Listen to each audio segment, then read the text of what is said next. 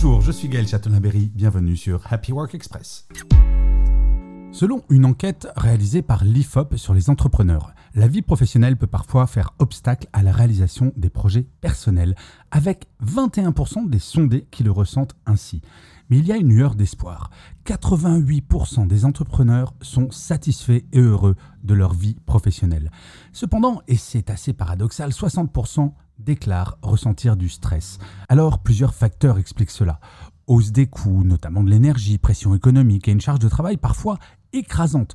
Pour donner une idée du temps qu'ils consacrent à leur profession, seulement 26% des entrepreneurs travaillent moins de 40 heures par semaine, tandis qu'une proportion importante, c'est-à-dire 43%, dépasse les 50 heures.